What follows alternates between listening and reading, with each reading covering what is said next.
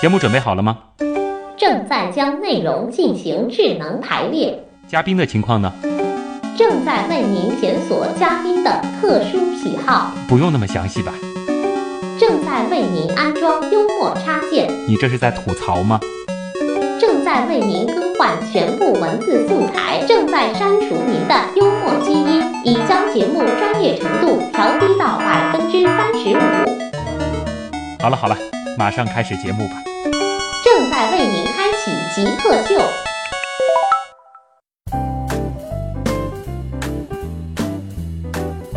欢迎回来，这里是极客秀，我是有两个硬伤，一个是文学，一个是英语的旭东。呃，我是谭真，复旦大学外文学院教授。嗯，谭老师有几个强项，其中就有文学和英语啊。 我们请到的极客呢是复旦大学外文系教授，同时也是作家，其实也是翻译家加评论家，谭征教授。谭老师，其实，在上半段的这个访谈当中，我们也留下了一个影子，就是说，您平时其实对自己会有很多这个修身养性的习惯。我们也知道，就是你有这个弹古琴的爱好，有这个养花种花的一些爱好。你其实还会要求你的学生去去种一些花，呃，如果他们有这方面的兴趣的话，嗯，因为那个诗人奥登有一句话给我印象是非常深刻的，他说培养诗人有一个非常好的方法，就是给他一小片地，嗯然后给他一些植物去种。怎么样来理解？呃，为什么我觉得就是说种一些花就是对学文学的人很有好处呢？首先，你有了一些对这个植物的知识，嗯很多人他可以就是说看到身边的很多植物，但一种名字都叫不出来。但是作为文学家的话，你需要描写，对吧？我们常常读到文学作品里面，一个作家会写到这个路边的什么植物、什么植物，他写的非常清楚嗯。但你如果一样都不认识，那你就根本没办法写。那么还有一个方面就是说，我觉得就是说耐心。嗯因为一个植物，你从一个种种子，然后发芽，再长叶子，再开花，要需要等待相当长的时间的。对而且你还必须就是说不断的照顾它，嗯给它浇水、施肥、晒太阳。呃，你如果写一篇文章什么的，实际上也是这样，就说你首先必须心里面有一个想法在里面，嗯有一个主意在那里面，就像是一个种子，然后你要培育这个想法，嗯就让它在你的脑子里面成长起来，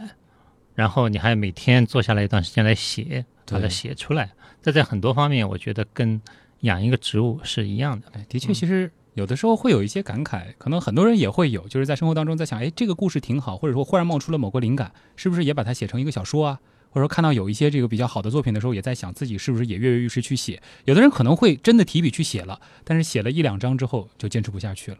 啊、您自己这个花是种在家，还是说是种在这个呃工作的场所呢？呃，种在家里面，种在呃家里面？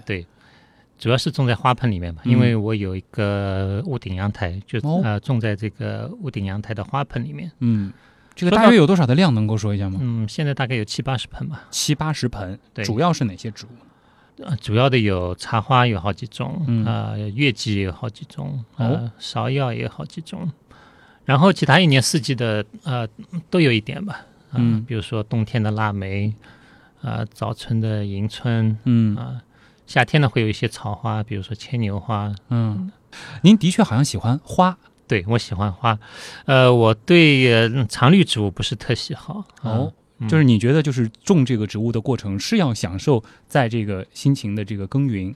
嗯对它的这个呵护培育之后，它嗯开放的那一瞬间，哪怕开放的时间不长，对，因为我觉得开花的植物有常绿的植物所没有的戏剧性。嗯，所以这个和文学创作一样，它必须有个高潮，嗯这就是你为什么喜欢花了。嗯你好，你种荷花你也种，种荷花我也种过，嗯， 但是我很快发现，就是说那个种荷花的荷花光会那个变成一个蚊子的孵化器，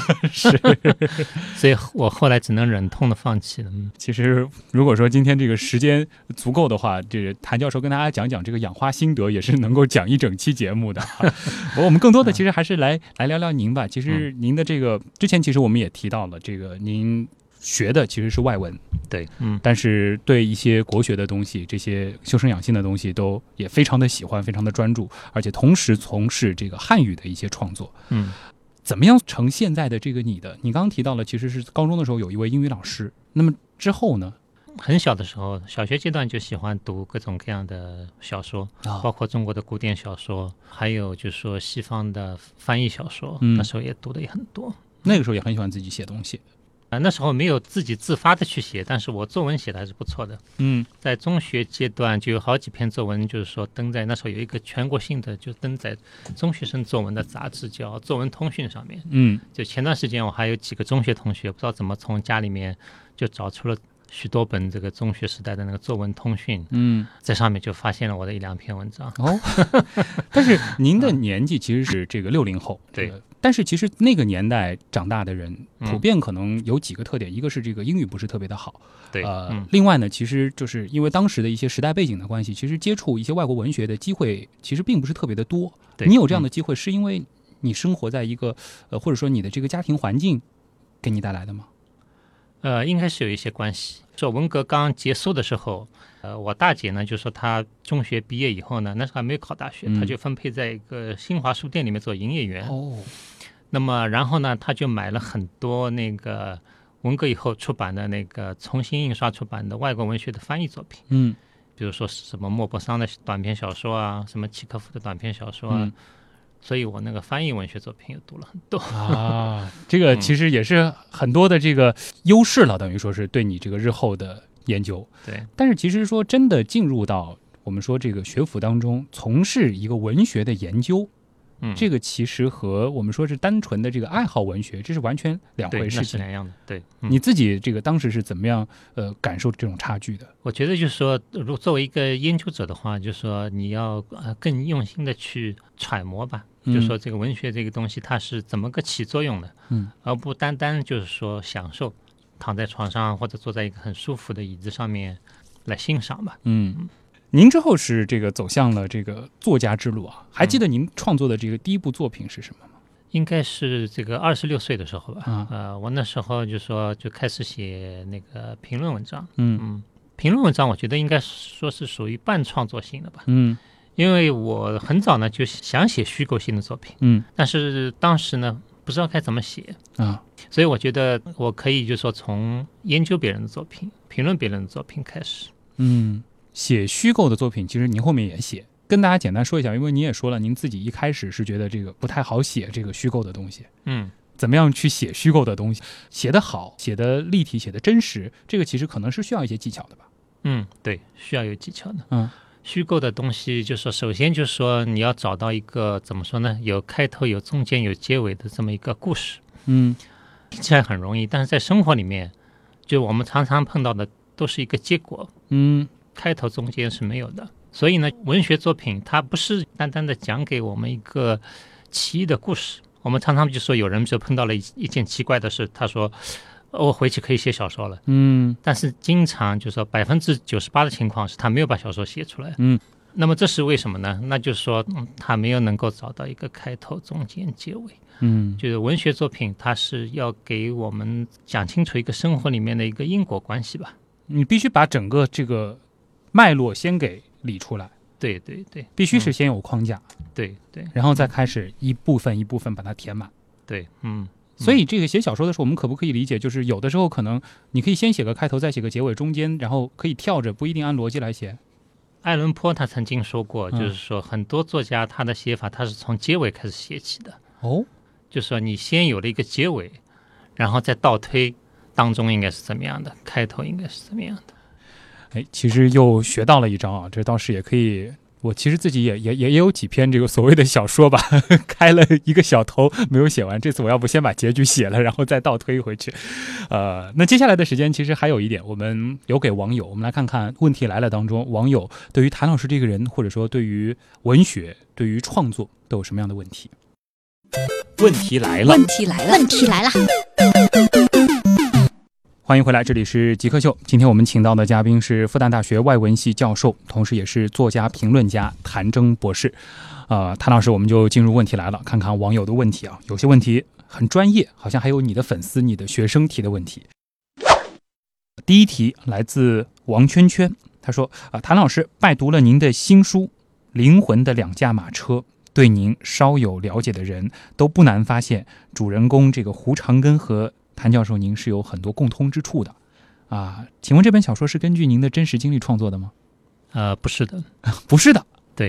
之所以会有人觉得这可能是我的真实经历呢，可能嗯因为我想是这个原因，就是说我自己也是一个大学教授，啊，他们觉得这个小说的主人公呢也是一个大学教授，嗯那就是说我很可能就是根据我自己的经历来写的。那么实际上呢不是这样的，小说呢其实主要是一个虚构作嗯品，那么在不同的人那里，这个虚构的程度不一样。嗯。对我来说呢，这本小说呢，虚构程度还是相当的大的，因为我自己呢，其实是一个从小就成长在上海这么一个人。嗯但是这个小说的主人公，我们知道他在读大学之前都是在乡村度过的，啊，嗯，这部分他在乡村的经历，实际上是我自己是经过了相当多的研究才把它写成的。嗯呃，有网友会认为这是我自己的经历，那么我感到就是说，怎么说呢？我自己在这方面做的还是相当成功的。 对，这也是一个欣慰，是吧？对， 嗯因为我曾经读过一部那个外国小说，叫做《白色的夹竹桃》。嗯那么这个小说的主人公呢，因为母亲犯了罪，被关到监牢里面去了。嗯他呢是在这个美国的那个收养系统里面长大的。嗯，那么他把这么一个女孩子的一个经历呢写得栩栩如生。读了以后呢，我就以为哦，这个主人公应该是存在啊呃的。应该是存在的，应该是作者本人，她自己大概就是一个被收养的女孩。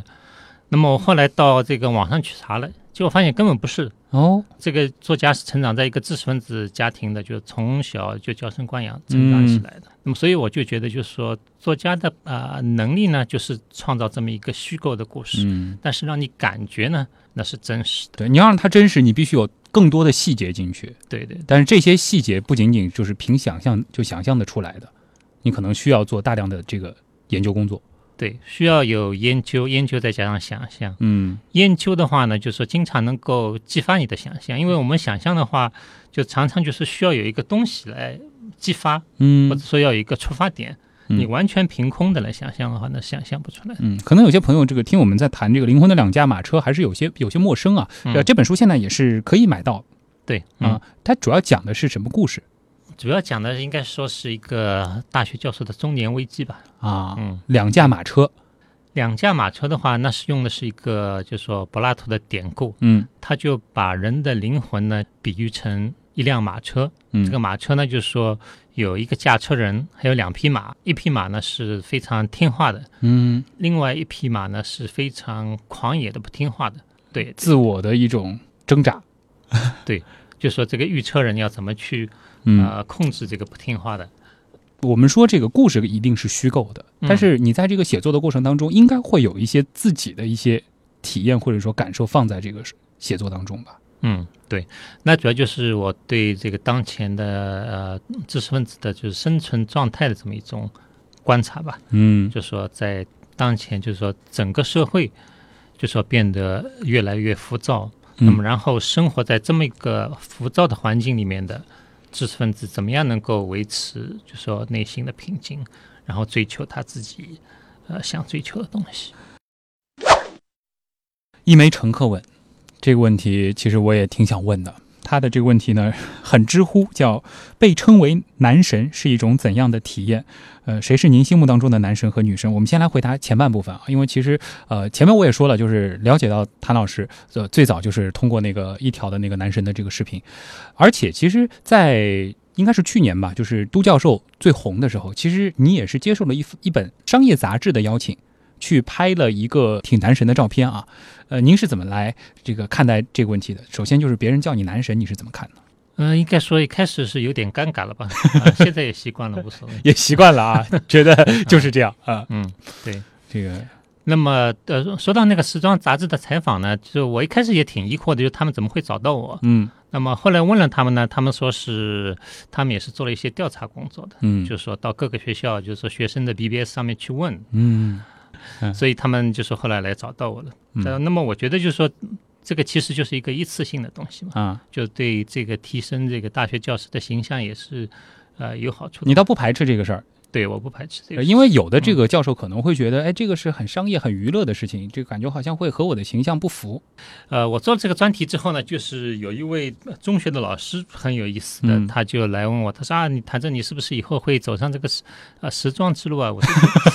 我说这个不可能的，我说这个就是一个一次性的东西嘛，啊就做完之后，我就是我该做我的学者还是做我的学者，嗯该做我的教授还是做我的教授。嗯，呃，虽然说极客秀是个媒体，但是我们关注的这个人群呢，通常不是说这个在媒体上曝光度非常高的，呃，但是这个谭老师，你考虑过？因为其实包括复旦也会有一些教授，现在其实已经是这个不仅仅是说在学术圈是名人了，在这个媒体上他的这个曝光度也非常的高。对，嗯，你会考虑把自己变成一个这样的状态吗？因为其实你具备了颜值这个条件。不会，因为如果在媒体这个曝光太多的话，我觉得会对你自己的这个研究啊、写作会是一个障碍。嗯呃，实际上我已经拒绝了好几次就上电视的邀约了。嗯，该先进来极客秀。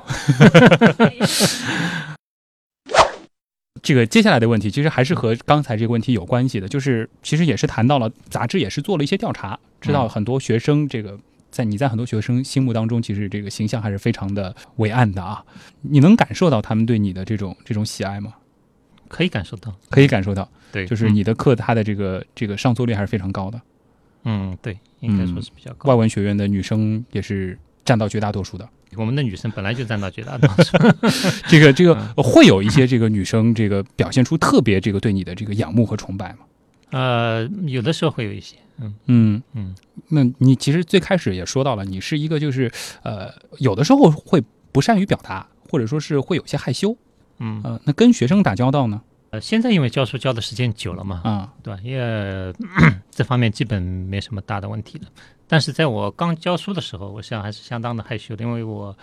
呃是在本科毕业的时候就教书了。嗯对，那个时候我跟我自己所教的学生的年龄差异不过只有三四岁嘛。嗯，因为这里其实有有有一个也是在这个网上看到的这个学生对您的描述，就是说您特别喜欢这个侧脸。把自己的这个美丽的侧脸， 这个展示在学生面前，然后你上课会不经意间的望窗外，呃，这个实际上不是存心的 啊，就刚好就是 要去啊看窗外对而已嗯对。对，刚好要去看窗外，好或，者我正好在啊、呃思考什么东西，嗯那个时候可能会眼睛望一下窗外。接下来的我们要聊的这个问题啊、呃是来自 Swan 啊、他呢是一名文科生，其实也是很多学文科的朋友会遇到的一个困惑，就是他说，作为一名文科生，我时常感到困惑的就是学文学到底有什么用？虽然说这个问题老生常谈了啊，还是想了解一下谭老师的想法。对学文学的话，我觉得呃，如果你以后专门搞文学研究，那当然显然是有用的了。嗯但是实际上，能够就是说毕业以后专门去做这个事情的人非常少。对，那么对一般学，比如说中国文学、学外国文学的人来说，学文学到底有什么用呢？我觉得有这么几个用处。嗯，一个就是说学文字，学文字，对，学文字，嗯因为就是文学作品呢，都是用最好的语言来学的。啊，所以呢，我觉得就是说，读文学作品是我们学习文字的一个最好的一个方法。嗯我们日常生活当中都要用文字嘛，嗯都要写作嘛，啊。一个就是学文字，还有一个就是我刚才也提到了，实际上是学写作，嗯因为我们呃做大多数的白领工作吧，多少都需要啊、写作。嗯，但不是当然是所有学文学的人最后都能做作家，对，但是对写对作这项技能是对每个人都会用的。都需要的，就你跟客户的交流啊，写 email 啊，跟给上司写报告啊，嗯对吧？都需要写作。那么还有一个，我觉得呢，就是说可以通过文学作品多少的了解一点人性，嗯这个也是做白领工作非常重要的。因为我跟他们说，我说你在上班以后用到的技能嗯是很少能够在学校里面学到的，基本上都是到了工作岗位以后慢慢的在学的。嗯。但是使用文字的技能、跟人打交道的技能，这些技能都是你能够终身受用的东西。嗯所以我觉得就是说，文学不管对文科生、对理科生来说都是有价值的。，所以这个文科生也别抱怨这个有的文学课感觉好像离自己生活太远，或者说有些空，有些难懂。嗯，其实你去通过跟他的这个接触，他会慢慢的滋润你。你在用的时候，你也会不知不觉的把你所积淀的这嗯些知识给应用到实际生活当中去了。是的，程雪梨问说：“谭老师，您会用微信、微博吗？您这个对社交网络怎么看？他可能会觉得你平时会有一些传统，呃，我微信、微博都用，嗯，都用，我呢，就说对于这个网络技术的东西呢，其实一开始都是有一点抵制或者抵触的，所以我微博呢、微信呢，都用的比别人要晚，嗯但是用了以后呢，又觉得挺好啊，啊、因为我觉得这是一个怎么说呢，它让人际交流变得空前便捷吧，啊嗯，所以我觉得他们是一个还是一个比较好的一个东西。嗯当然了，它也会有副作用，那就是说，如果你过分沉溺当中的话，那就会浪费很多的时间。你会给自己控制一个量，对我会尽量控制自己嗯啊、所以对自己的这个平时生活的这个要求，你是比较严格的，就是会有很多的节律的一些控制，啊有的时候也不是控制的很严格。还是会有一些随性的时候。嗯，阿烈这位朋友可能对您还是比较熟的，他说您您对文学作品当中的浪漫主义好像也有挺深入的研究的，不仅仅是这个唯美主义，呃，有一些研究，啊、有一些不能研说究特别啊嗯。他好像这个想问的问题是：现实生活当中，您是一个喜欢制造浪漫的人吗？啊，嗯，这个文学当中的浪漫主义跟生活当中还是两回事 吧。我啊想、呃有的时候会，比嗯如说什么那个太太生日说给她买个礼物啊什么的，但是呃，有的时候也不会。但是买的礼物可能是比较精致的礼物，嗯，应该是嗯，就符合你的这个审美品味的。对对。还有一题，这个也算是这位网友替我问了吧。这个困在深海的淡水鱼，他说：“我们从小就开始学习英语，一路念到大学，那为什么还是常觉得英语不够好？嗯，到底什么才是学好英语的正确方法和习惯呢？那么我想说的是，你觉得你的中文够好了吗？好像没有人敢说自己对，的我中想文没都人很敢好这么说。那嗯不管你就说中文学了多久，但你如果呃翻开康熙字典，可能会发现多数的字你还是不认识。嗯那么学习英语也是这样，因为学习语言是一个没有底的事情。嗯嗯，不管你学到什么程度，你都会觉得还有很多你没有学。嗯，怎么才是学好英语的正确习惯呢？我觉得那就是不断的积累，日不断地积月积累，哎对，每天都积累一点。嗯，所以说这个是终身的事儿，不是说你大学学完了，对，你就能够掌握比较高的这个英语技能了，对或者说海归出去走一圈，你就能觉得你英语足够好了。对，这个呢，像呃英语专业的学生，包括我自己在学习的时候，都会有这么一个阶段。比如说嗯到二三年级的时候，我们都会觉得，哎呀，我这个英语怎么好像呃提高不快嘛？嗯就说我什么时候能够学到一个程度，我不用再学了？嗯，那实际上是没有的。 您到现在您也觉得对，就学到现在还没有觉得说我已经学到可以不用再学的阶段。嗯，我们最后一个问题啊，这个问题轻松一点啊。嗯呃，好奇狗问的，说这个谭老师，您好像也是一位猫咪爱好者。对的，嗯。这个说许多作家和艺术家好像都对猫格外钟情，这是为什么？能透露一下您养了几只猫吗？我现在养了一只，养了一只，嗯，是小什时候么家里也养过猫，是什么品种的猫？中华田园猫。中华田园猫。 啊，这我们有共同点，我家也有一只中华田园猫。 那您能回答一下这个后后边的这个问题吗？就是为什么好像很多艺术家会对猫呃格外的喜欢？我想，文学艺术家他都是脑力劳动者吧？嗯那么脑力劳动者，他对这个环境的安静，我想有一个比较高的要求。嗯如果有一只狗在你边上老是在汪汪叫的话， 那会呃对你是一个非常大的一个打扰。嗯然后它还会早晨硬要拖你出去溜达一圈，嗯晚上硬要拖你出出去溜达一圈，嗯这也会是一个非常大的打那扰。会是那种猫的高冷和你自己的有一些这种高冷的特质会有些契合的关系吗？应该也是。应该也是，所以也有很多人会说呢，就是说这个艺术家呢，就是他在性格上面也会有跟这个猫契合的地方。嗯，就这个猫呢，你看它平时是慢腾腾的，但是它爆发力很大。哎，对也是很有戏剧冲突的，对对对， 文学家、艺术家他也需要这种，就是说怎么说呢，高度的这么一种凝聚力嗯跟爆发力。啊，那也期待啊， 写一篇猫，因为我自己也是一个这个猫咪的爱好者啊。那今天其实时间关系，也非常感谢呃来自复旦大学外文系的谭征教授参与到我们的极客秀当中。这应该是极客秀有史以来最，我们说这个恬淡如水的一期，但是其实给大家的回味又非常的深。也谢谢你教了一个比较好的英语学习的办法， 但是这个日积月累，可能对我来说还是路漫漫其修远兮啊。好，谢谢谭教授来到我们的节目。谢谢主持人，也嗯谢谢各位听众。以上就是本周的极客秀了，我是旭东，我们下周再见，